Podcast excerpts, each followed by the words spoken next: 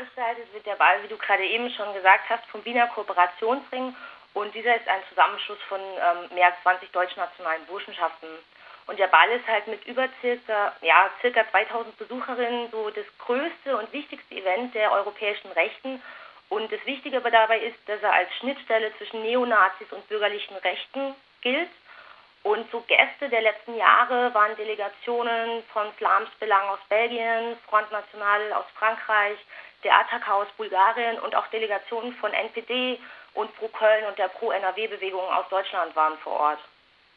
Ja, dort wird ja zum Beispiel auch die Wiener Burschenschaft Olympia auftauchen, die ja heftig und stark kritisiert wird. Aus welchen Gründen?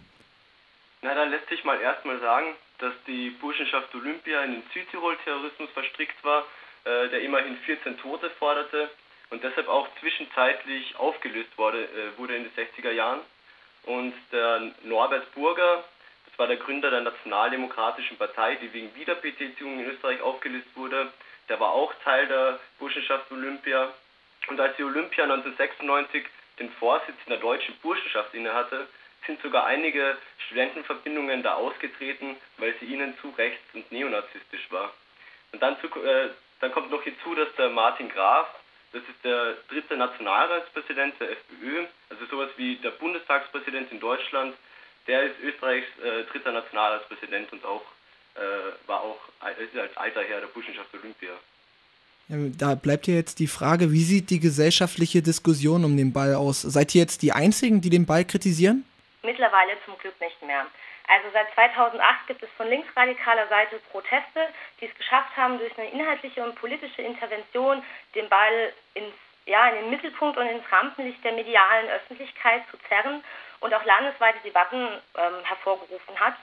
Und äh, dieses Jahr gibt es neben einigen äh, linksradikalen Initiativen auch zum ersten Mal in Österreich ein zivilgesellschaftliches Bündnis, das gegen den WKR mobilisiert. Ähm, dieses zivilgesellschaftliche Bündnis kritisiert den Ball vor allem deswegen, weil er am Jahrestag der Auschwitz-Befreiung stattfindet.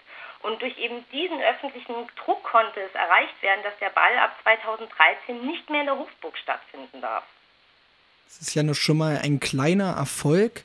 Ähm, wie sieht das jetzt mit der politischen Situation in Österreich aus? Ist, so, sind solche Ideologien wie Antisemitismus und Rassismus in der Bevölkerung äh, ja, verankert? Definitiv sind diese Ideologien in Österreich äh, leider keine Minderheitenposition. Also zum Beispiel bei den aktuellen Wahlumfragen hat die FPÖ sogar knapp Öster äh, österreichweit 30 Prozent inne und ist somit zweitstärkste Partei und auch im Alltag sind Antisemitismus, rassistische Ausgrenzung, Sozialchauvinismus, weit verbreitete Ressentiments und ideologische Krisenverarbeitungsformen. Ja, ich habe, äh, ihr hattet ja es ja schon kurz angesprochen. Es gibt äh, große Kritik an der Lokalität, wo der Ball stattfindet. Äh, wieso? Also ist das jetzt ein wirklich äh, historischer äh, wichtiger Ort in Österreich?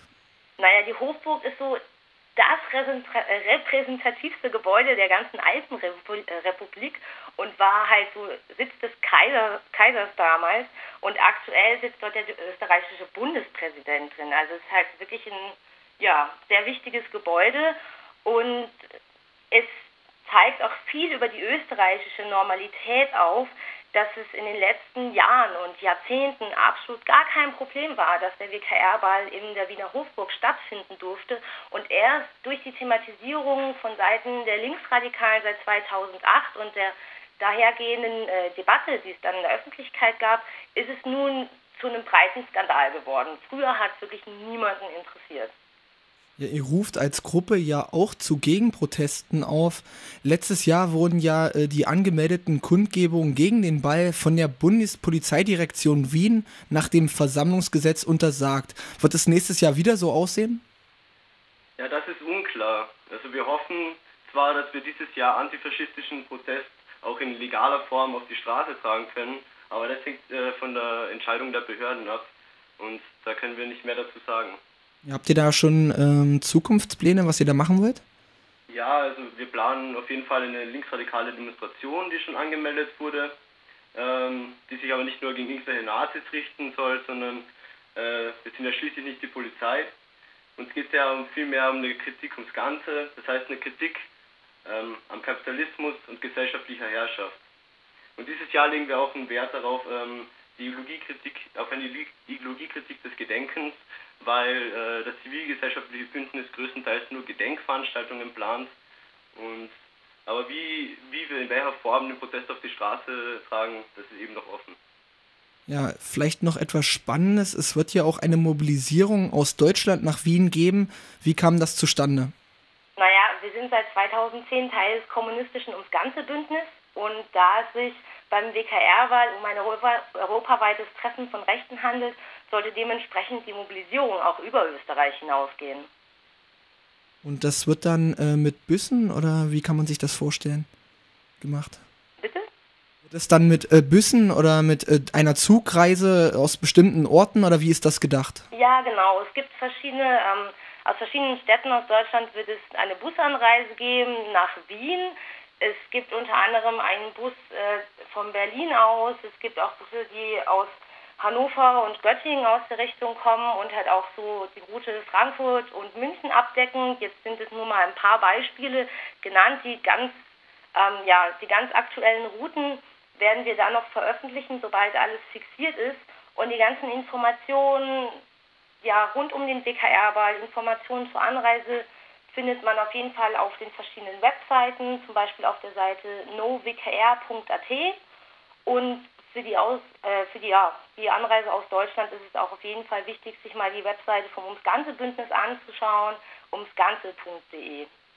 Was mich persönlich ja jetzt nochmal interessieren würde, wie sieht das denn aus mit den Gegenprotesten? Wer unterstützt denn diese Gegenproteste? Sind das jetzt lediglich nur Antifa-Gruppen oder aus alternativen Kreisen oder gibt es dort auch Unterstützung von Parteien oder äh, nicht also äh, nicht staatliche Organisationen etc.?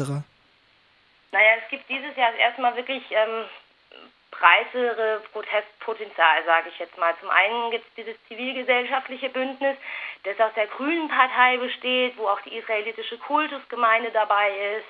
Die SPÖ ist dort mit dabei, dann die Vorfeldorganisation der Grünen Partei. Ähm, dann dort sind auch noch diverse NGOs dabei, wie SOS Mitmensch und so, die halt eben dazu aufrufen und vor allem diese Gedenkveranstaltungen machen und eben kritisieren, dass es so, ja, dass der WKR-Wahl eben am Tag der Auschwitz-Befreiung stattfindet. Dann gibt es halt verschiedene linksradikale Initiativen auch noch. Ähm, also das heißt, wir machen nicht die, die einzige linksradikale, äh, ja, sind nicht die einzigen linksradikalen Gegenproteste dieses Jahr. Und ja, unser Fokus ist eben die Deutschlandmobilisierung mit uns Ganze zu, äh, gemeinsam und in Österreich halt mit unserer Plattform Antifanet.at, also mit verschiedenen Antifa-Gruppen aus Österreich.